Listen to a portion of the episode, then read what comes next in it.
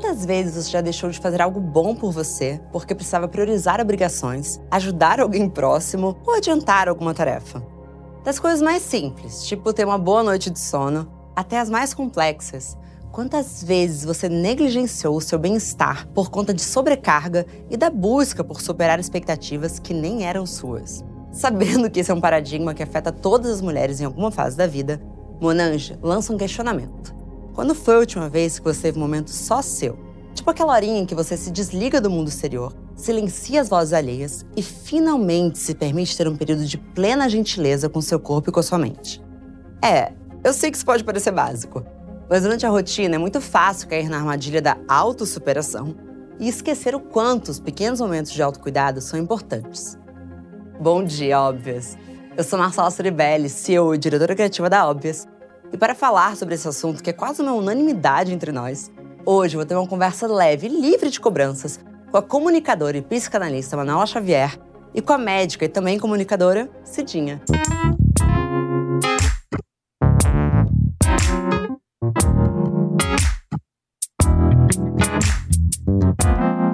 Bom dia, óbvias. Bom dia, óbvias. E bom dia, amores! Que delícia receber vocês aqui, versão vídeo.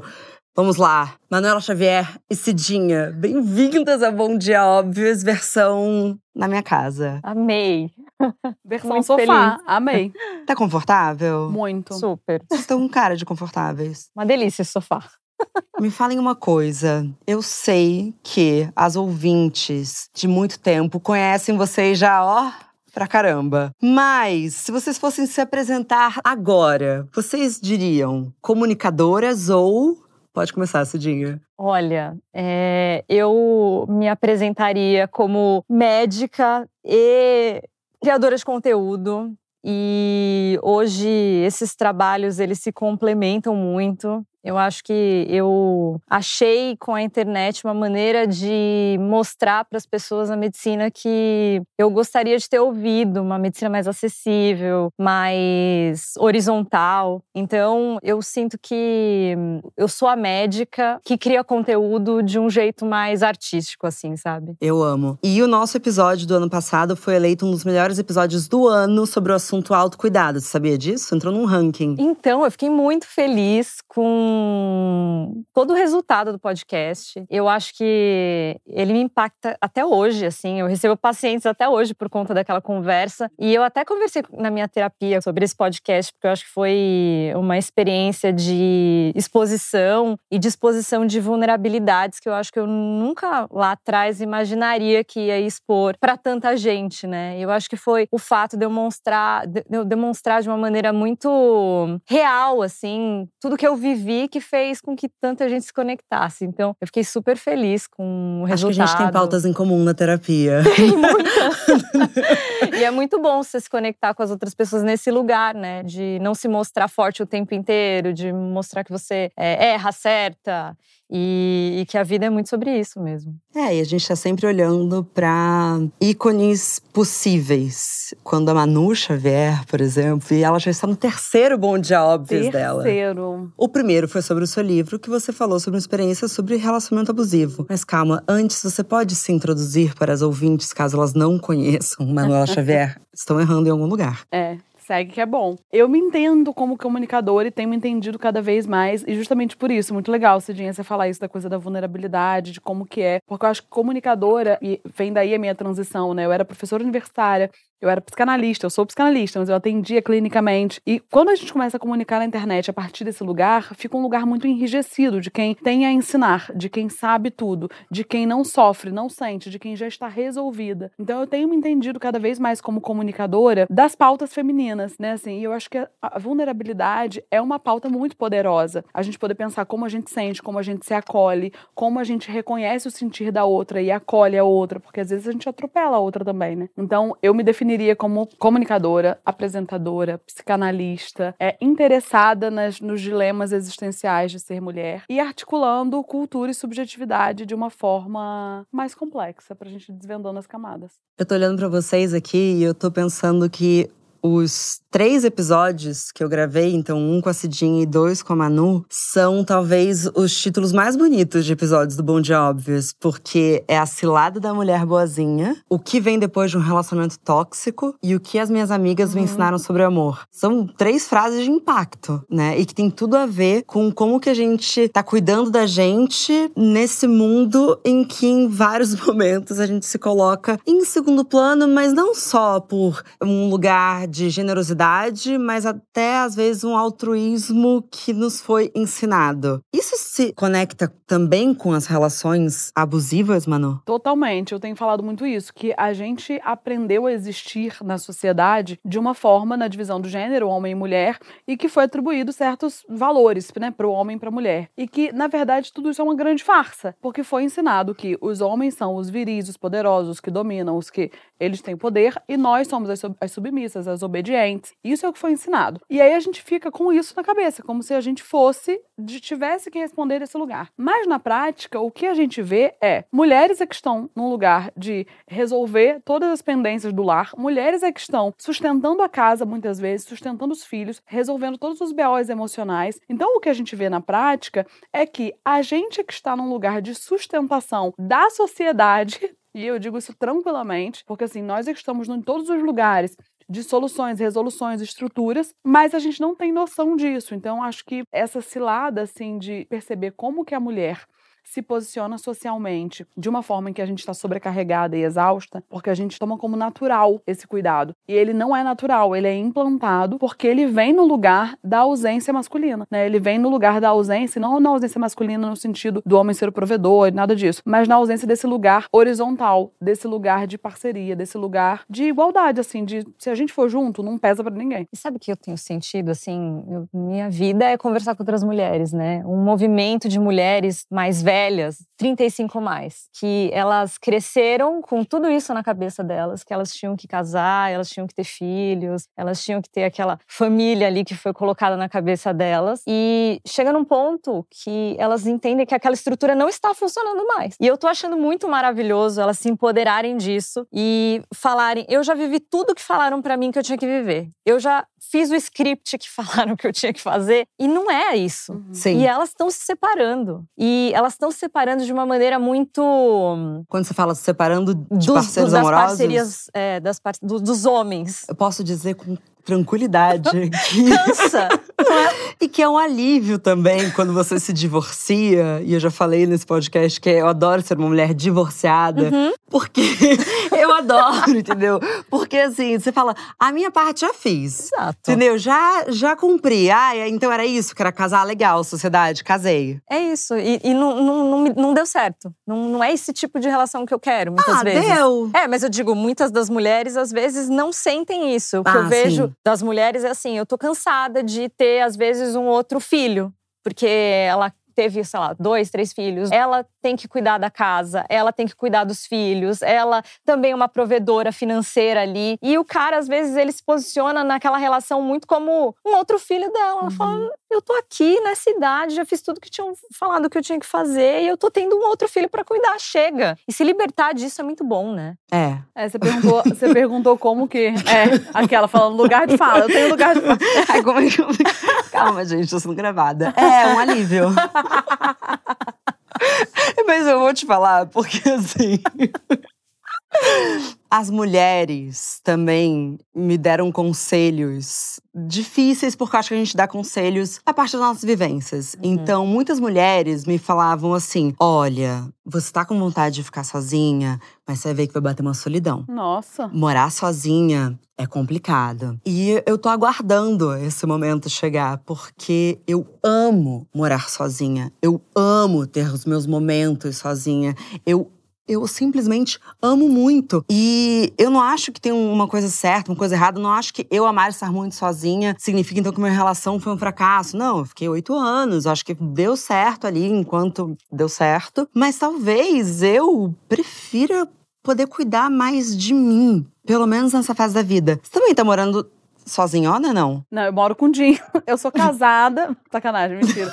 Eu sou. Eu, eu, eu, moro com o meu amigo, que é meu produtor. A gente mora junto, então é um casamento. Ah, tá é, eu que tá aqui. Ah, tudo. É, moramos juntos. Mas eu vivi esse momento. Você perguntou, né? Como que é essa lógica ela opera nos relacionamentos? Ela opera nos relacionamentos reduzindo a mulher a esse lugar de cuidado, como se isso fosse afeto ou amor, sabe? Assim, ele gostou da comida que eu fiz, então ele me ama, então ele me valoriza. Os meus filhos trouxeram o cartão do Natal ou o cartão do Dia das Mães da escola, então sou amada, então eu existo. O nosso lugar ele é sempre legitimado a partir do outro. Eu tive essa crise com 30 anos, eu tinha 30 anos, eu estava casada na relação abusiva, eu estava concluindo meu doutorado, eu estava professora universitária, eu tinha cumprido todos os checklists. E aí quando eu entendi assim, isso aqui não é, é tá, cumpri mas isso aqui não me basta, isso aqui não me define, isso aqui não me amplia para nada, isso aqui não mobiliza o meu desejo. E eu acho que é esse o grande perigo desses lugares que são postos e impostos, porque eles não fazem o desejo feminino circular. Eles são lugares que colocam o desejo como um representante da demanda,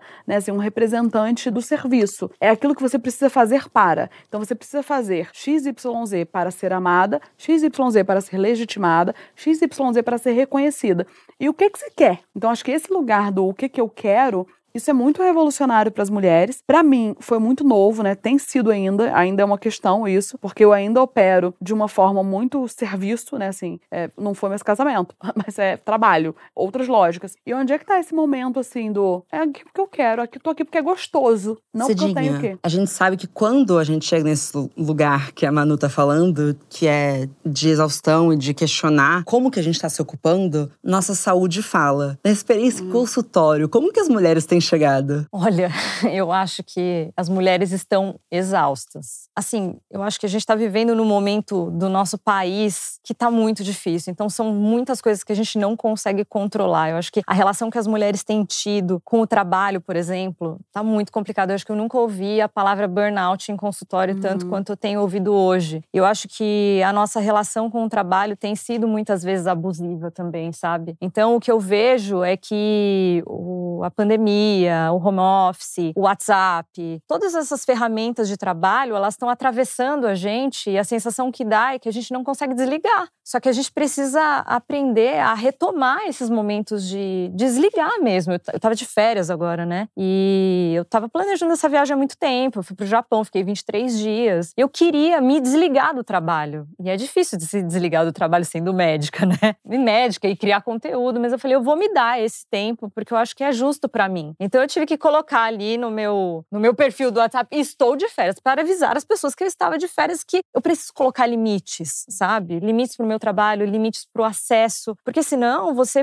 você vira uma folha seca ali que sai sendo levada pelo vento as pessoas elas não estão conseguindo colocar limites nelas mesmas e elas também vão enxergar você também muitas vezes como uma pessoa acessível o tempo inteiro. Então acho que isso é um é um processo muito difícil de autoconhecimento e de você ter força o suficiente para você dizer até aqui eu posso. Dali para frente, eu preciso do meu espaço. Eu acho que quando você é prestadora de serviço é difícil e quando você está no corporativo é ainda mais difícil. Então junta essa demanda de trabalho com a demanda da casa, né? Que você às vezes tem filhos ou às vezes não. Só de você conseguir gerenciar uma casa não é fácil, né? São muitas. Não é nada fácil. Não, não existe só cuida do lar. Não. Mas deixa eu aproveitar que você falou sobre estabelecer limites, uhum. porque eu queria dividir com vocês o trabalho dessa psiquiatra que é a doutora Pooja Lakshmin. Não sei se eu falei correto, uhum. mas eu ouvi a participação dela recentemente num podcast e eu passei a pesquisar muito sobre o trabalho dela, porque ela lançou esse livro falando sobre o autocuidado real, um programa transformativo para redefinir o bem-estar em tradução livre, porque só tem uhum. em inglês. Uhum. E ela estava falando que assim como a gente tem um entendimento errado de qual que é o nosso papel dentro dos relacionamentos amorosos, a gente também em alguns momentos confunde o que é o autocuidado, até porque é um termo que se popularizou num lugar que não é exatamente o que vai te fazer bem. Tem uma entrevista engraçada dela, inclusive, que ela fala que yoga não necessariamente é autocuidado. Porque se você está se cobrando ali, talvez a yoga seja uma tortura para você. Então, uhum. o estere... ela quer quebrar o estereótipo do que é autocuidado. E ela separa em quatro pontos principais que eu quero dividir com vocês, mas é que o primeiro é estabelecer limites. Estabelecer limites é o principal autocuidado que a gente pode fazer verdadeiramente por nós. Manu, você estabelece limites? O que, mudou na sua vida depois que você passou a estabelecer limites? Algumas coisas, né? Muita coisa. Foi muito importante. Tem sido ainda, é um exercício, essa coisa do estabelecer limites, porque justamente fica. Eu sempre coloco na conta do meu signo, né? Eu sou capricorniana. Ah, é ótimo fazer então, isso, né? Eu amo. Porque aí, assim, não foi eu que escolhi, é. sabe? Não foi eu que escolhi.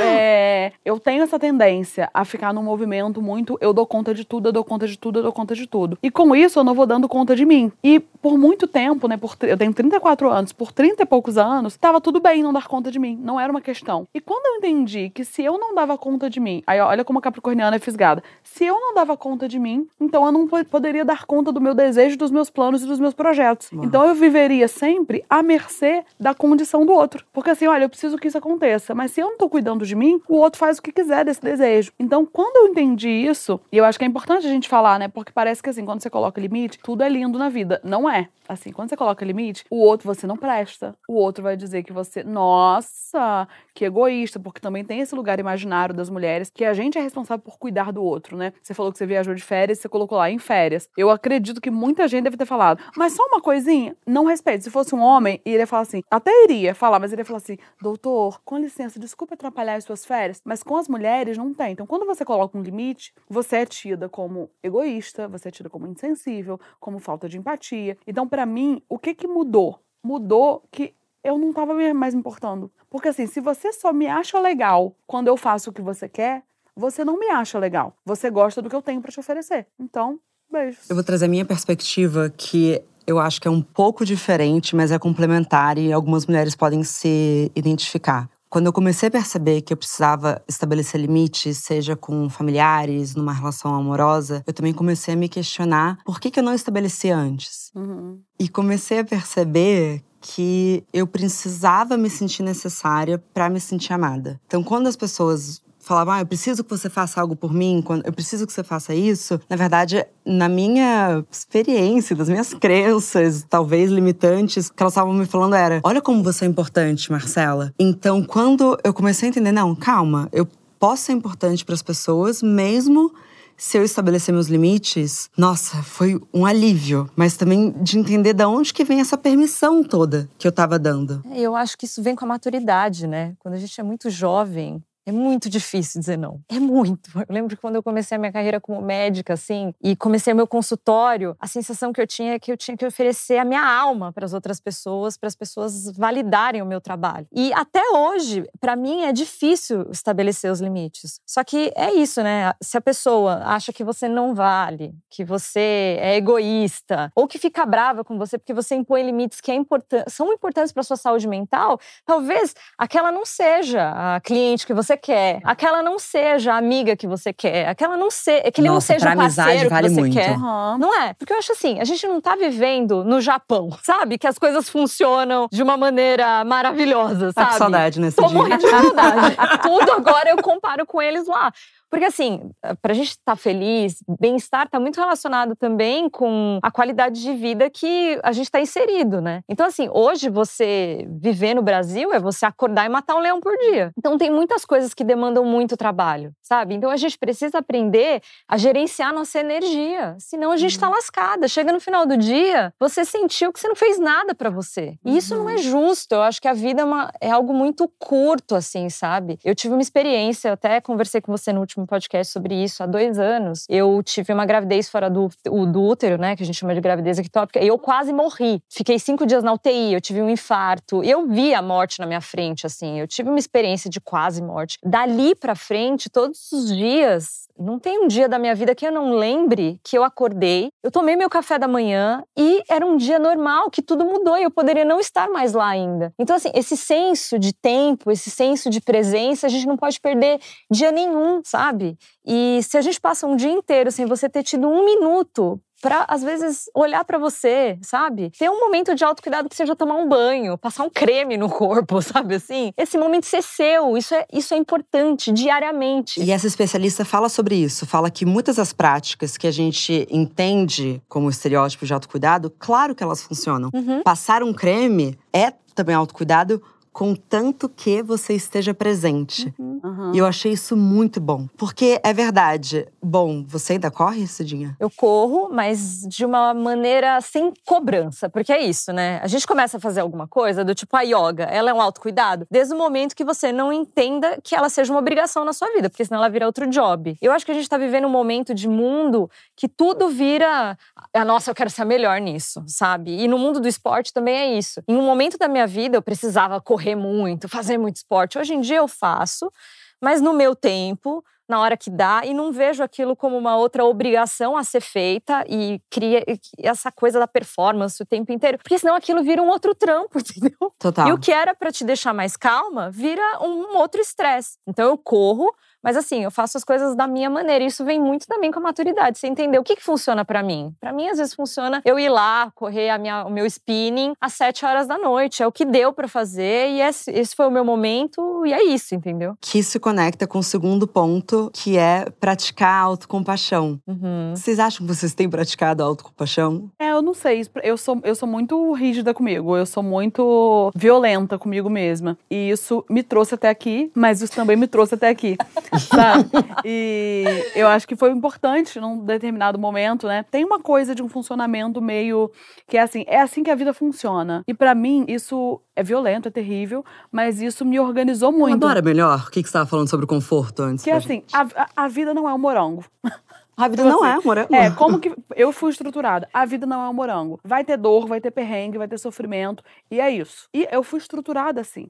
E eu acho que isso me aliviou por muito tempo. Porque eu entendia que não é porque eu tava fazendo errado, é porque a vida não é um morango. É difícil, não é porque eu sou burra ou porque eu sou fraca, é porque a vida não é um morango. É assim. Então isso foi me colocando de uma forma a seguir, seguir o que eu acreditava. Não deu certo? É isso, a vida não é um morango. Mas fazer com Mas- que você não aceitasse alguns morangos? Fazia o quê? Com que você não aceitasse alguns morangos? Como assim? Não Porque a vida tem uns moranguinhos. Isso. Então, aí onde que entra? Aí chegou um momento que eu fui entendendo assim: a vida não é um morango, eu continuo achando não é um morango, mas também não precisa ser um, um veneno. Sabe?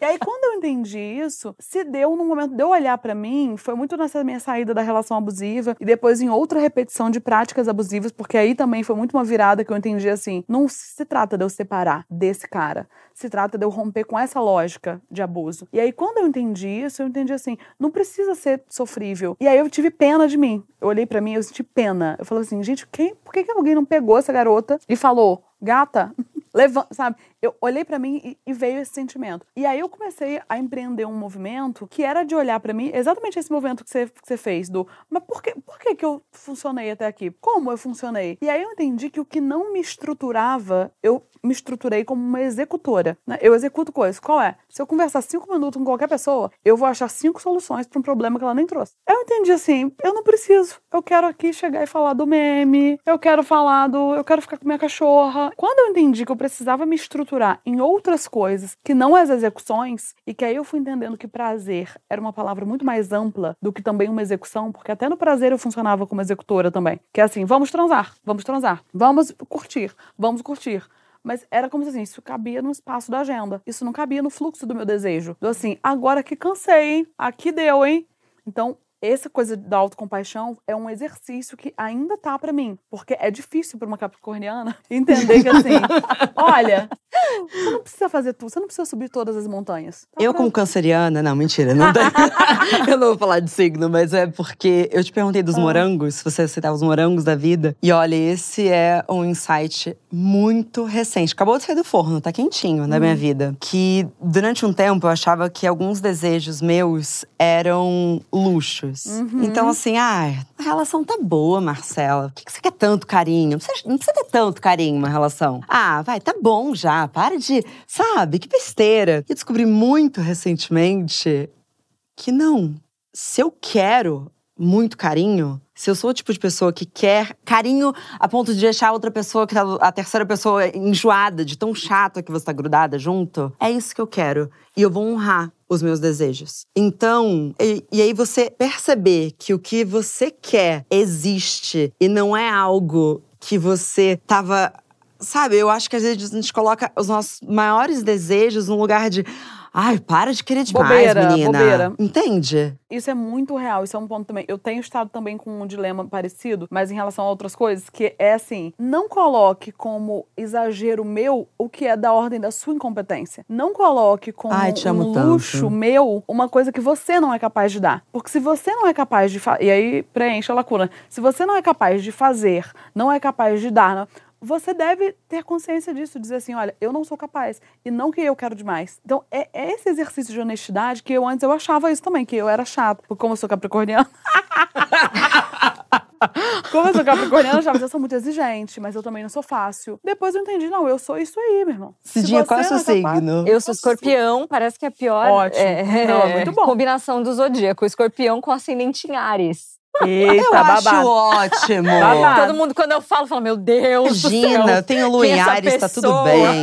Eu amo as arianas. Mas eu acho que a gente tem que aprender, né? A não delegar para uma outra pessoa também a nossa felicidade, né? E é isso, assim, a gente precisa entender que às vezes a gente não vai encontrar o que a gente busca com quem a gente tá, ou às vezes com um amigo que a gente tem. E, e o mundo ele é muito amplo. E existem várias pessoas e a gente vive uma vez e a gente tem que ir atrás disso, né? É, eu acho que esse ano, né, que você estava falando sobre esse lance de autocompaixão e tal, eu tive uma experiência muito única que eu acho que foi a minha maior lição de humildade, assim. Depois que eu tive meu aborto, né, eu comecei a tentar engravidar. E eu sou ginecologista, então, para mim, assim, o, o corpo feminino, essa questão da gravidez é, o meu dia a dia, é, é algo normal. Por mais que eu saiba que a infertilidade ela é super comum, né, você viver isso do outro lado é muito difícil. Então, eu passei por é, diagnóstico de endometriose, operei, fiz fertilização in vitro. E esse lance da fertilização in vitro é muito louco, assim, porque você vê a vida acontecer de fora, sem você poder fazer nada. E aquilo é uma lição de.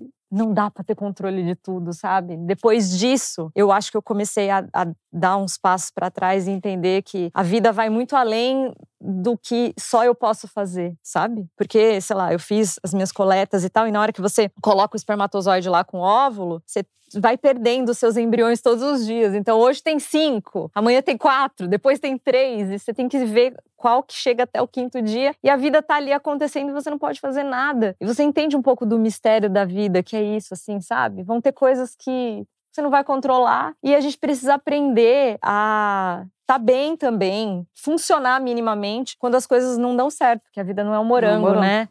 E não é mesmo. E assim, é muito fácil você estar em paz quando você tá viajando, passando por experiências incríveis e tal. Mas eu acho que a gente também tem que buscar a nossa paz e ela vem de dentro da gente quando o pau tá comendo. E é a grande maioria das vezes, né? É, que é uma paz interna que tem a ver com o quanto você já conseguiu acessar ela em momentos mais calmos. E eu sou a pessoa que pode estar assim, tá dando muita merda. Eu sou só, nossa, mas você parece tão calma.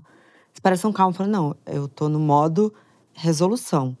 Não é que eu tô calma, mas eu sei acessar um lugar meu que é assim, vamos lá. Não surta, mas eu só consigo acessar esse lugar porque eu já estive nele antes, entende? É como se fosse um espaço físico. Então, assim, começou. Tive uma notícia super difícil na semana passada. Não vou dividir no programa, mas tive uma notícia difícil na semana passada, de uma questão familiar. E eu acho que em outros tempos da minha vida, talvez eu tivesse me desesperado e congelado. Mas não, eu parei, respirei, falei, vamos lá, o que, que eu posso fazer? Só que aí, no que eu comecei a me questionar o que, que eu podia fazer, eu percebi, eu preciso de ajuda. E eu percebi que eu tava muito pronta pra assumir o BO completamente sozinha. Como se eu não tivesse ninguém ao meu redor. Como se aquilo então fosse meu. Então a carga do mundo é sua, Marcela. E é engraçado, porque estando aqui com vocês, eu acho que a gente tem uma coisa em comum, independente dos astros, que é a gente é muito certa assim. Isso é o que tem que ser feito para que dê certo. É isso que tem que ser feito. Assim, tô falando É, da executora, Hum, né? executora, né? Executora, Somos é. executoras. E aí, e aí eu percebi: não, não, não, não, não, não, não. Eu não vou dar conta disso sozinha. Passei a mão no telefone e liguei pro meu irmão. Uma coisa que eu nunca tinha feito. E aí eu me ouvi falando: Rodrigo, eu preciso de ajuda. Eu não lembro a última vez que eu falei essa frase pra alguém. E foi. Sei lá, foi meio mágico, sabia? Eu tô aprendendo isso, a diferença do eu posso, mas eu não preciso. Eu posso. Eu posso passar por isso aqui sozinha, mas eu não preciso. E isso é o que tem tido efeito de limite pra mim, do assim. Porque pra mim ainda é difícil falar assim, não, eu não posso. Que eu fico assim, é ruim. Eu não posso. Eu não posso. Sei o que você está falando. Mas entendeu assim, eu não preciso. Aham. Que é uma coisa do luxo. Assim, eu, eu posso me dar ao luxo de não querer lidar com isso. De não querer, sabe? Então acho que isso me ajudou essa- a colocar um limite.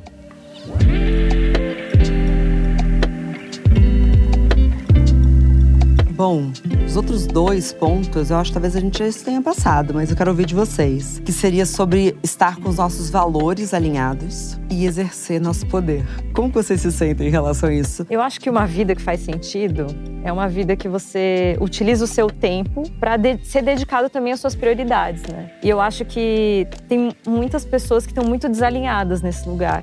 E eu acho que é importante também, a gente estava falando sobre o quanto, é- você falou, né? O quanto é importante você acessar um lugar de calma e entender o que, que você tem que fazer. Eu acho que existe também um outro ponto que para a gente alcançar esse lugar, a gente também precisa buscar um externo bacana, sabe? O quanto que as nossas relações também influenciam no nosso estado de paz mental, o quanto que o nosso ambiente físico, ele influencia no nosso estado de paz mental, amigos que às vezes no passado fizeram sentido para você e que nesse momento não, não, não fazem mais. Eu acho que a gente tem a gente tende a se ficar chateado com alguns amigos nossos e entender que do mesmo jeito que os nossos relacionamentos eles vêm e vão e dão certo durante o tempo que eles têm que dar e às vezes eles acabam, os relacionamentos de amizades também, porque tem muitas pessoas que elas estão o tempo inteiro tentando plantar as suas inseguranças, né? Uhum. Ai, mas se eu fosse você, eu não faria isso. Ai, mas as pessoas estão falando disso de você, mas as pessoas não estão, sabe assim? Não, e às vezes é com a melhor das intenções. É, E o que eu mais escuto foi: Nossa, mas você passou pela sua separação tão sozinha, né, Marcela? Eu falo, gente, eu não queria ouvir opinião.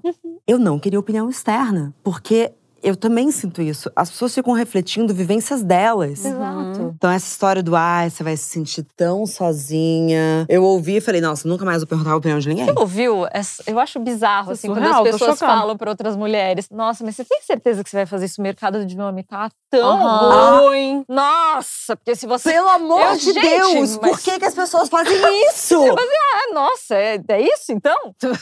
Vou ficar com menos pior, né? Pelo amor de Deus, gente, o que, que é isso? O que está acontecendo? Isso é surreal. Eu, eu, como, eu, como eu trabalho muito relacionamento e falo muito sobre relacionamento, é, eu, eu, eu falo isso, que desde que eu me separei, eu me separei com 30 anos, eu tenho 34. Então tem 4 anos que eu tô entre pistas e, e, e hotéis.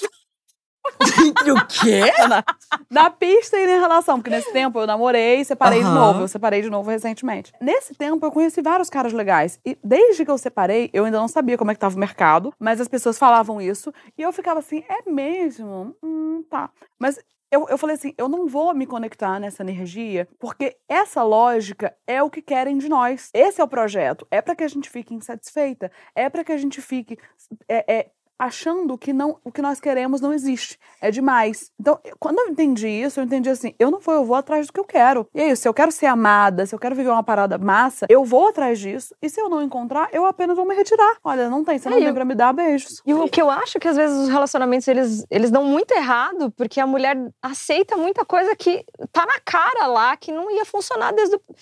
Assim, muitas das vezes, a maioria delas, as coisas elas são o que elas parecem, sabe? Então o cara ele parece ser um cara babaca, não dá chance pra ele acabar com a sua autoestima, sabe? Eu acho que assim, a nossa saúde mental ela custa tão caro. É. É um trabalho tão grande, são tantos livros que a gente lê, é terapia, às vezes é remédio, sei lá, são esporte, mil coisas. Pra você deixar um cara médio, sabe, assim, um cara ruim, estragar um trabalho que você fez de anos, não pode dar essa oportunidade, sabe? Primeiramente, eu amo muito vocês.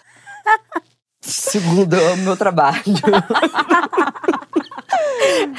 é bizarro que isso aqui seja trabalho, mas continuando. Então, a gente pode chegar a uma conclusão juntas de que o heteropessimismo, que é esse lugar do pessimismo da mulher hétero, de que ó, só tem homem lixo, também é um pouco pra gente aceitar qualquer coisa? 100%. Também Eu acho. falo isso. Eu, é, eu sou muito responsável. Como eu trabalho com relacionamento, eu falo sobre isso. Eu, eu deixo claro. Nós não temos que aceitar pouco, porque nós não, não, nós não precisamos aceitar nada. Não é uma coisa que eu vou negociar. Ah, é. Então isso aqui, pensando bem, não, você tem que estar ali porque você quer, porque é bom, porque é gostoso. E você tem que, enquanto a relação existe, ter estruturas suficientes para que você possa sair dela. Sim. Porque assim, não se trata de estrutura financeira, de estrutura. Porque a gente sabe que isso é, é o que acontece, é uma materialidade. Mulheres ficam em relações abusivas, em relações falidas, porque elas não têm para onde ir, porque o cara pediu que elas largassem o emprego, enfim. Mas existe essa dimensão também de, dessa dependência emocional ou de uma dependência social, né? Eu gosto de chamar de uma dependência social, porque às vezes a mulher nem tem dependência emocional do cara, é uma mulher que ela, ela existe, ela vive, ela sai, ela faz as coisas, mas ela precisa dizer, eu tenho um marido. Não, porque meu marido, ela precisa no, no, no almoço de, de, domingo ter aquele marido ali, mesmo que seja ele bêbado no sofá, sabe? E ela é cobrada pela sociedade de, de ter isso, ter né? Isso. O tempo inteiro. Então, acho que esse lugar do não, não entrem nessa, gente. Digo digo aqui com conhecimento de causa. Conheci vários, eu tenho quatro anos de estrada. Conheci vários caras legais, vivi histórias muito legais. É isso, vivi histórias que eu não. Ah, não, aqui não tenho o que eu tô querendo. Beijos. A gente poder ir embora, eu acho que esse é o maior autocuidado, assim. Você poder ir embora. Poder ir embora na hora certa. Exatamente. Não, eu acho que isso é importante. Antes de se desfazer, né? É, é, eu acho que, assim, olha, enxerga, tenha força para sair das relações na hora certa. Eu acho que não só na relação é, heterossexual, né? É, e e amorosa, né? Mas nas relações de amizade também, de trabalho, sabe? Eu acho que a gente precisa aprender a fazer isso de uma maneira geral. Mas falando, né, dos homens que, olha, se deixar eu falo um podcast inteiro sobre eles, porque assim, eu, às vezes meu marido fala, eu sou casada, né? E, e, ele, ele é ótimo, a gente se dá super bem e tal, e ele respeita meu espaço, enfim, eu acho que esse lance da gente também estar casada, mas ter o nosso espaço é uma solidão consentida. Eu ouvi esse termo hoje, eu achei muito lindo. Você poder ter seus momentos sozinhas, sozinha porque você quer. Mas o que eu tô vendo é, os homens, por conta da, do, dessa cultura patriarcal, eles estão num topo de uma montanha entregando nada, ou entregando muito pouco. E como tem muita mulher que aceita pouco, eles estão ali. Eu acho que tá na hora da gente enxergar as coisas dessa forma pra gente desestruturar essa base. para que outras mulheres consigam se libertar de relações que não estão trazendo nada para elas. Ou pelo menos entender o que, que é inegociável para uhum. você. Então, dentro de um relacionamento, o que, que você não abriria a mão? Uhum. Porque eu vejo muito no TikTok, eu adoro acompanhar a geração Z, ou, ou não sei até se elas estão mais. Não sei nem mais qual é a geração ali.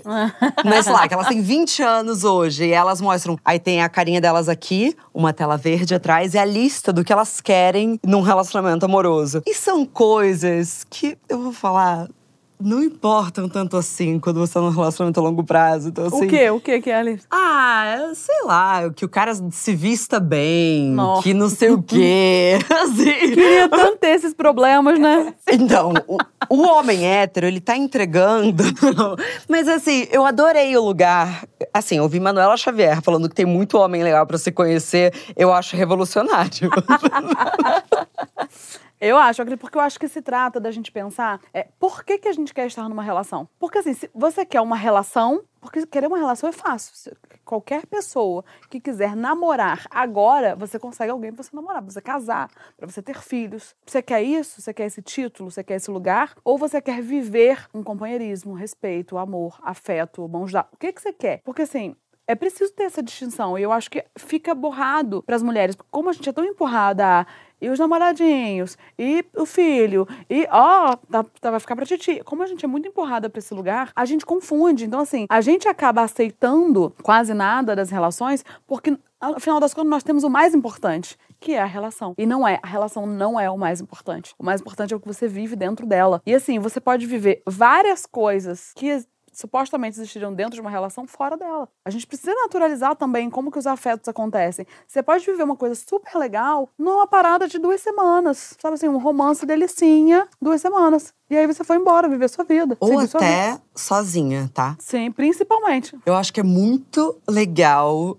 experimentar fazer algumas coisas que entende-se que, é, que tem que ser em casal. Vou falar sei lá, exemplos que parecem banais, mas não são. Tipo, ir ao cinema, tipo, se levar para jantar, tipo, se arrumar para ir ao cinema sozinha. Eu não sei, gente, é prazeroso. Eu amo. Mas isso exige, né, um alto amor, né? E a gente precisa buscar isso, né? E eu sinto que tem muitas mulheres que elas elas estão longe disso por conta de toda essa estrutura que eh, começa ali quando a gente é criança e na, nos desenhos, sabe? Na, na, na, tia que fica falando as coisas para você, na sua mãe, sabe? Por isso que esse tipo de conversa, esse tipo de fala é a maneira que a gente tem de mudar isso para frente, sabe? Uhum. E respeitar também a solidão do outro. Total. Isso e por que, que a da... solidão tem que ser ruim? Eu amo ficar sozinha. Eu sou casada, mas eu amo. Tem dias que eu chego pro meu marido e falo assim: pelo amor de Deus, sai que eu quero ficar sozinho o dia inteiro. Não quero falar com ninguém, sabe? A gente precisa aprender a cultivar a nossa individualidade estando com alguém. E a gente precisa cultivar amores que não são românticos, sabe? Os nossos amigos, o nosso amor próprio, o nosso amor pelo trabalho, pelo esporte, pelo, pelos seus cachorros, gatos, sei hum. lá, sabe? É, não, a gente não pode colocar todas as nossas fichinhas nisso, senão a gente vai ficar infeliz. É. Não, e principalmente nos seus projetos. Eu, como Capricórnio. o nome do episódio é eu, como Capricórnio. É, a gente perde a noção de que a gente realiza. Eu, eu não quero ter filhos, né? Pra mim isso é uma certeza de muito tempo já. Uhum. E eu entendi que eu sou muito fértil. Porque assim, eu realizo coisas e, e, e essa é a fertilidade que eu quero. Uhum. E quando a gente entende que se tem alguma coisa me desviando desse lugar de fertilidade, desse lugar de me sentir capaz de realizar as minhas coisas, essa coisa é incompatível com a minha vida. E muitas vezes um relacionamento, ou um trabalho, um amigo, te desviam desse lugar, né? Porque, como você colocou aí, não te empoderam. Não te colocam assim, bota fé, vamos, o que a gente pode fazer juntos para botar fé aí nessa, nessa, nesse seu desejo? Então, acho que quando a gente entende, né, assim, você pode ver isso com um amigo, você pode viver isso sozinha, pode... mas você pode olhar para você e se perceber como alguém capaz de realizar. Assim, o que, que você quer fazer? Eu quero fazer uma viagem. Não se trata da viagem se você chegar lá. E a sua capacidade de você fazer o roteiro, fazer o plano, pensar, desejar, fazer a reserva, juntar seu dinheiro, saber que você conseguiu juntar seu dinheiro, saber que o seu trabalho, sabe assim? Esse tipo de mergulho para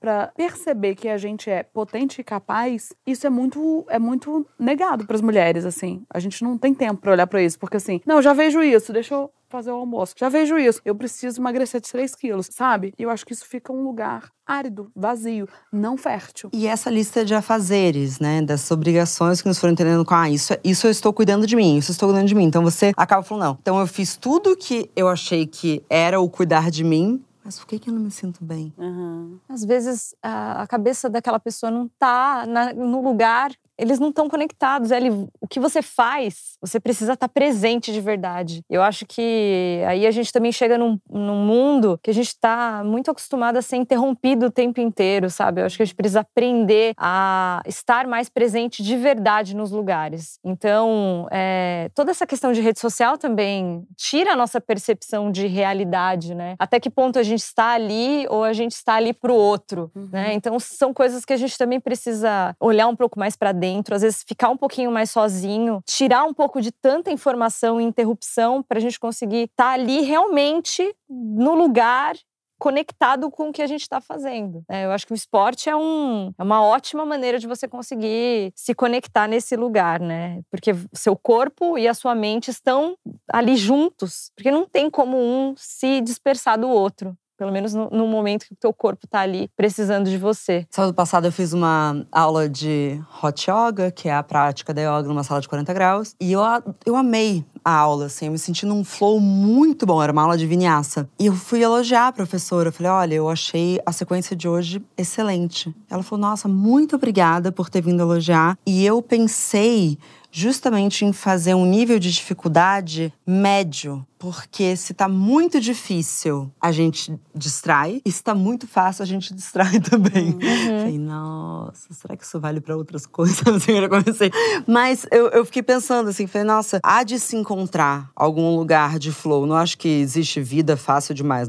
Acho que gostoso, vida fácil, tá? Mas há de a gente encontrar onde é que é o flow desse, desse nosso ritmo entende? Do quanto de desafio a gente está se colocando, quais são as listas de afazeres, onde que mora o flow individual de cada pessoa. E aí, apenas e exclusivamente por um motivo de tempo, eu queria que vocês dividissem, pelo menos saindo daqui ou das próximas semanas, quais momentos vocês querem reservar para vocês para cuidar verdadeiramente do que interessa? É, bom, eu, eu acabei de voltar de viagem, voltei antes de ontem e quando você viaja muito mais para um país assim tão diferente que os horários estão completamente malucos, eu saí da minha rotina, né? E eu amo a minha rotina eu sou muito repetitiva, assim, sabe? Porque assim, a gente vive em São Paulo, né? Às vezes, para você conseguir chegar no lugar onde você gostaria, o trânsito já te estressa. É... Então, eu gosto muito de ter uma rotina previsível e repetitiva, porque eu sei dos meus limites e sei dos meus gatilhos. Então, por exemplo, é, para trabalhar, eu, eu não gosto de acordar muito cedo, mas ao mesmo tempo eu odeio o trânsito. O meu ódio pelo trânsito, ele é maior do que a minha falta de vontade de acordar cedo. Então, eu começo a atender mais cedo para pegar menos trânsito. E eu acho que voltar à minha rotina é uma maneira também de me conectar, fazer esporte. Eu tô, por exemplo, há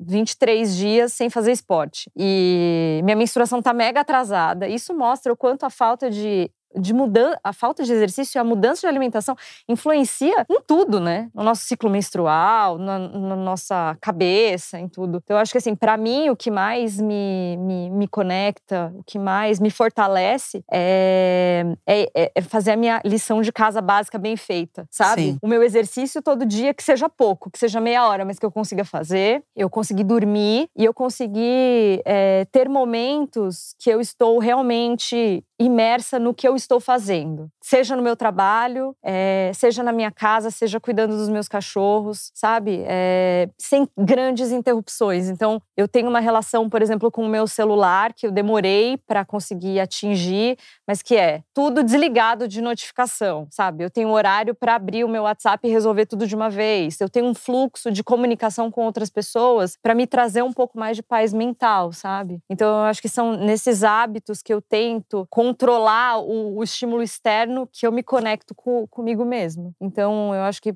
é, é a dica assim que eu poderia dar para outras pessoas é assim cuide do seu corpo no, no mais básico porque o mais básico é o mais difícil da gente se perder né? Eu quero falar sobre isso mas antes eu quero ouvir a Manu. É, no começo do ano eu nunca fiz esse negócio de lista de ano novo sabe? Essa coisa de lista dos desejos tal. Mas esse ano eu senti que eu precisava me aterrar a algumas coisas e principalmente a mim mesma. E a primeira coisa que eu coloquei nessa lista de o que, que eu quero eu coloquei ser honesta comigo porque eu era muito desonesta comigo e que tem a ver com essa coisa da executora. Então, assim, eu sentia coisas, por exemplo, não gostei de alguma coisa. Aí sabe quando vem uma coisa primitiva, assim, de, não gostei. Mas era assim, não, mas eu, te, eu entendi. Não, mas eu. E aí eu passava por cima até um ponto que eu entendi isso com 33 anos, que eu entendi assim, eu, eu, eu esqueci como eu funciono. Eu tô, eu tô funcionando de uma forma que é a forma reativa, não a forma honesta. E aí, quando eu entendi isso, eu tomei para mim como um movimento de cuidar do que importa, a honestidade. Porque eu entendi que era ser honesta comigo que me faria poder sair e estar livre para sair de qualquer coisa. E isso me levou para lugares muito loucos, né? Me levou primeiro para um lugar é, basicão mesmo, burocrático, que é documento. Meus documentos estavam todos vencidos. E aí eu entendi que eu estava negligenciando a, a, minha, a minha possibilidade de é isso, viajar, porque eu não tinha passaporte, meu passaporte tinha sumido. Se eu não posso ir para onde eu quero, eu não sou livre e estou sendo desonesta com o meu desejo de querer fazer o que eu quero. Como é que eu posso dizer que eu sou gostosona, que eu faço o que eu quero, se eu nem passaporte eu tenho? Eu comecei a entender que eu precisava me envolver numa atividade física porque eu precisava estar forte o suficiente para sair de situações. É isso, para sair, uhum. pra eu não precisar, não consigo abaixar, não consigo é, colocar uma mala no, no, no, negócio do avião. Eu comecei a perceber que eu precisava ter relações de trabalho em que eu precisava me sentir livre para eu não preciso de você para isso. Eu não preciso passar por isso. E quando eu entendi isso, isso foi muito radical, assim, porque isso mudou muito, né? Isso me, isso me trouxe para São Paulo. Né? Eu separei, eu me separei, eu vim para São Paulo, eu fiz transição de carreira. Eu fui fazendo um movimento que era assim: o que que eu tô sentindo? O que que é essa voz que tá vindo de dentro? Que é realmente o meu desejo, que é realmente para onde eu quero ir, para onde eu quero caminhar, e não para onde eu sinto que o caminho tá disponível. Porque muitas vezes a gente caminha por onde o caminho está disponível. E não o caminho que a gente escolheu, que a gente quer, que a gente decidiu. Então fazer essa, essa virada é muito momento de cuidado, né? Eu vou responder a minha parte até para deixar registrado para minha eu do futuro que muitas pessoas têm me encontrado, elas falam: "Nossa, que momento você está vivendo, hein, Marcela? E caramba, que momento, né? Estamos agora no Globoplay. E nossa, Chique. vídeo. Eu tô muito feliz. Participei do Saia Justa essa semana, mas eu tomei uma chamada da minha saúde. Eu fui pro hospital essa semana com uma amidalite Amidalite de Google. Não de Google, é amidalite. Ai. a não ser que você goste de ver pus. É, a não ser que você goste de ver umas coisinhas. Eu gosto. Eu também gosto.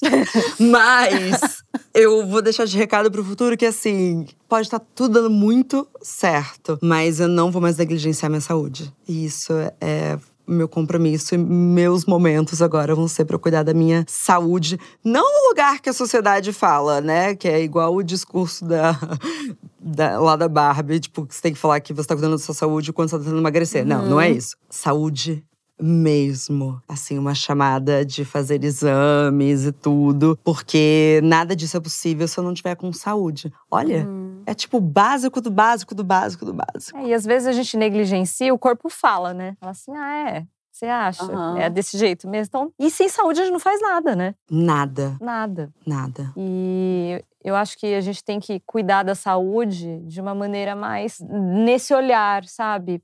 É, o meu corpo é o meu instrumento para realizar e executar coisas. Sem saúde, a gente não consegue executar as coisas. Né? E a ideia é que a gente viva com qualidade até o dia que a gente se for. Né? Então, para a gente conseguir viver com qualidade, a gente precisa se cuidar. Claro que coisas acontecem porque a vida não é um morango, mas o que está no seu controle? Você está se apropriando disso e cuidando? E, e é muito fácil, né, Marcela, quando as coisas estão acontecendo e muitas coisas legais estão acontecendo, a gente esquecer e se jogar. E às vezes ultrapassar o limite que o nosso corpo tem. E, e, quando essas coisas acontecem, a gente precisa parar um pouco e falar: bom, peraí, deixa eu dar uma segurada que não é bem assim também, né? Eu não posso negligenciar o meu corpo. Obrigada, Cidinha. e essa coisa de muita coisa legal acontecendo. Freud tem um texto que chama Arruinados pelo Êxito, que ele coloca exatamente isso, assim, como que o movimento de pessoas que, quando elas chegam lá, elas não dão conta, elas não sustentam. É, porque não se trata sobre chegar lá, se trata sobre como você tá lá. Porque todo, todo, todos esses, esses lugares lugares são lugares, é isso, muito legais, igual você tá falando que você tá vivendo, do, pô, muito legal, seu trabalho, você acabou de falar que amo meu trabalho. E as violências que a gente sofre, elas são quando a gente tá amando mesmo. É quando tá tudo ok, você não sente. Você não sente esgarçar os limites, você é. não sente é, é, o cansaço, né? E aí o corpo responde, e aí entra aquilo que eu falei, né? Assim, o, o, adoecer, ele te tira a possibilidade de dizer não. Porque assim, você tem que se ausentar porque você tá doente. Não porque assim, não, hoje eu não quero. Não, hoje é mais importante eu fazer a minha yoga do que eu comparecer nesse babado. Ele te tira a possibilidade de dizer não e te condena a um desprazer. Porque assim, não é que você deixou de fazer um babado que você não queria para fazer um babado que você queria. Você deixou de fazer um babado que você devia fazer, você teve que se ausentar, para sofrer. Porque você ficou sofrendo. Então, assim, pensar a dimensão da saúde nesse lugar como é preciso cuidar para que eu consiga manter o meu direito de dizer não. Eu quero faltar as coisas porque eu não quero ir. E não porque eu não tive condições de. Gente, obrigada, tá? Acabou o programa. Eu vou continuar aqui com elas, porque consulta. agora elas estão cuidando de mim. não sei se vocês perceberam. E é isso, obrigada. Bom dia, ó. Eu tô brincando médio. Vou me despedir então, gente. Obrigada. obrigada, obrigada pelo convite, adorei. É, tô muito feliz é, dessa nova fase em vídeo. É, adorei participar. Ai, volta sempre. Me dia. chama que eu venho. A gente te ama. amei, amei. Minha terceira vez em menos de um ano. A primeira vez foi em dezembro. E agora a terceira vez. Estou muito feliz. Eu amo estar com você. Agora estar aqui com o Cidinha foi muito legal. Amei esse papo aqui a três. E que isso sirva de inspiração, né? Assim, eu sempre falo isso a partir desses papos. Conversem com as amigas de vocês. Isso, assim. Esses papos, angústias, crises existenciais, questões. Conversem. Então, assim, acho que isso que a gente está fazendo é muito poderoso. Isso cura, isso salva salva, isso liberta. Liberta, isso faz a gente subir montanhas, porque eu vou seguir subindo a montanha como boa capricorniana. E desestrutura e... outras montanhas também. Exato. Eu acho que mulheres livres falando, elas libertam outras mulheres. Liberta. Isso é muito forte. E sejam gentis também com mulheres livres, porque uhum. a gente tá uhum. falando isso tudo aqui, é. mas a gente também tá cheio de, de oh! A gente também tá cheio Quer ver minha amígdala? Obrigada, meus amores.